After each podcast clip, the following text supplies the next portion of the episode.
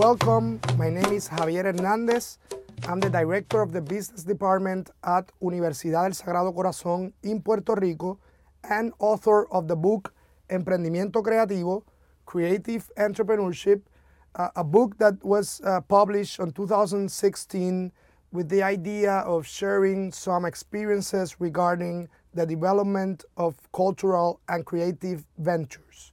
Although the book is published uh, in Spanish, the idea of this project is to share some of the main ideas in the book in short episodes regarding each of the chapters of the book because we believe there's a lot of entrepreneurs, artists, creatives, managers out there interested in the topic of creative entrepreneurship and we believe we, we want to expand the reach of this project which is based on a lot of experiences teaching and training cultural and creative entrepreneurship at the university, but also in pre-incubation, incubation, and acceleration programs. So this project, the idea, the, the, the reach of this project and the, the main target of this project are the entrepreneurs and the artists and the creative people out there who have some ideas to want to want to develop new ventures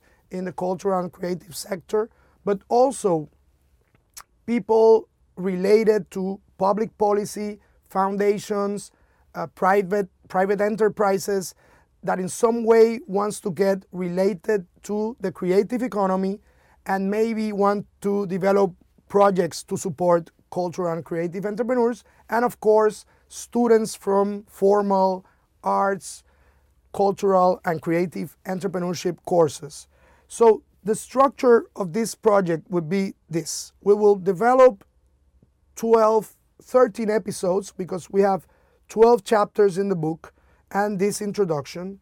And we will discuss uh, in a very informal way the main contents of each of the chapters and maybe to, may, to reflect on what was written on the book and changes and new things that have been developed in the last years and, and, and new ideas, uh, even some critics of what was written in the book, and now we, we think that has uh, changed a little bit. So before entering to the discussion of the, the first chapter, the introduction of the book share ideas regarding four main concepts that are creative economy, cultural policy, cultural agency, and creative entrepreneurship.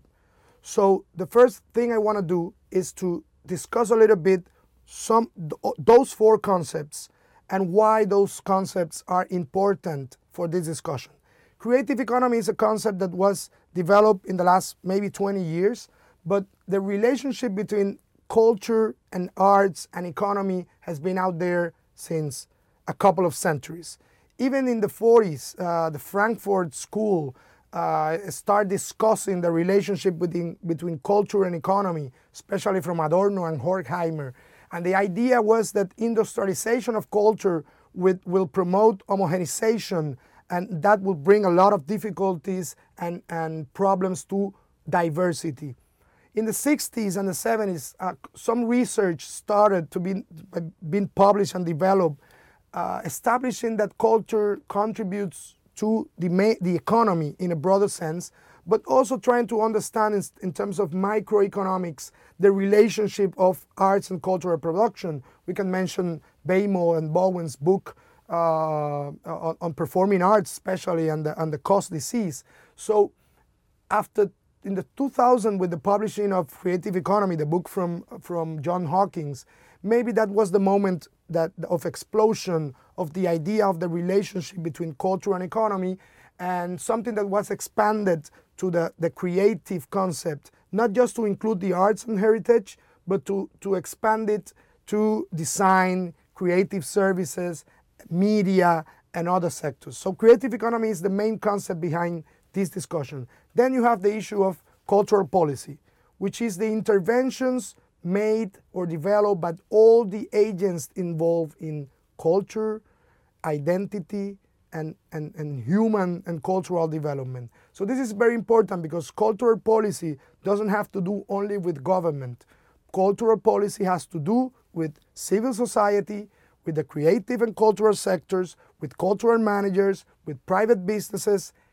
Indirectly, all of those stakeholders have an impact in cultural policy. So I used to, to argue that creative economy and creative economy policies are part of cultural policy.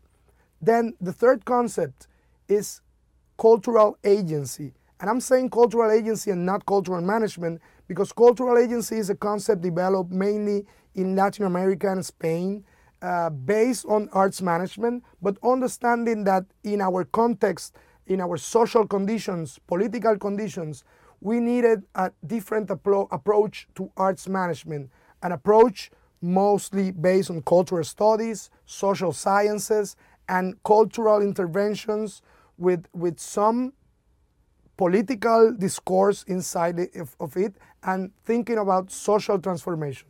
So that's something very important and a little bit different from the cultural management approach. And I want to include this concept of cultural agency because I don't want entrepreneurship to be think as a different concept from agency. I want to see it as as a, as an activity or a discipline that has to incorporate the social intervention and impact that is very present in cultural agency. And the fourth concept is cultural entrepreneurship or creative entrepreneurship. And this is a new dimension mostly based on the, on the economic potential of arts, culture, and creative economy. So the idea is that how to develop business models and business development with arts and creative projects. So, so creative entrepreneurship is kind of a different dimension. So in this introduction of the book and, and of all our training, we, we always like to share three main advices. And the first eh, is that we have to incorporate management practices in arts and culture. There is no contradiction in it.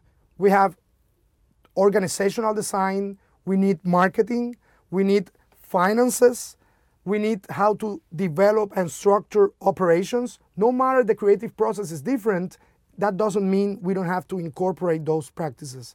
The second advice is that we are, have always to start from or based on a creative and cultural mission. Cultural entrepreneurship has to do a lot with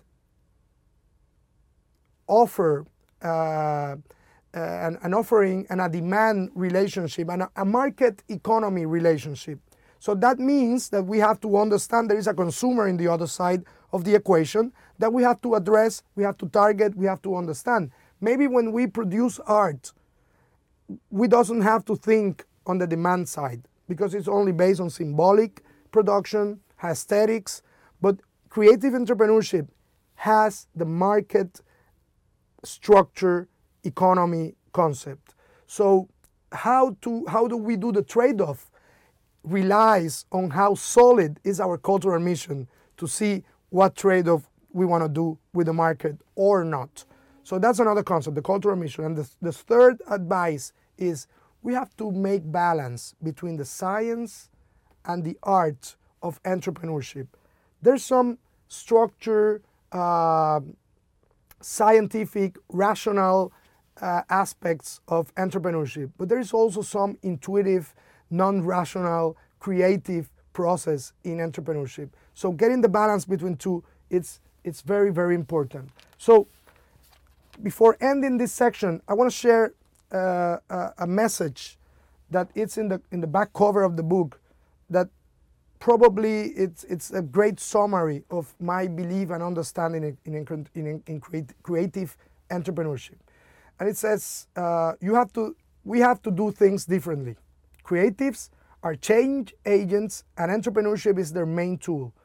This combination helps help move help us move toward an economy that integrates innovation, sustainability, collaboration, and citizenship. Activities related to heritage, arts, media, design, have the unique benefit of being connected to identity, education, traditional industry, communities, and internationalization. We need cultural and creative ventures at all levels, from self employment to those that connect us with the rest of the world. This book and this project in general wants to serve as a guide and support for all those who bet on creative entrepreneurship. So, uh, and, and maybe that's the mission of the project. So, what is the structure? In the next chapters, we will start with the importance of culture, because we believe we have to develop a common discourse on the importance of, culture in society. Then we will talk about the labor market for the creative and cultural industries. We will talk about creative entrepreneurship.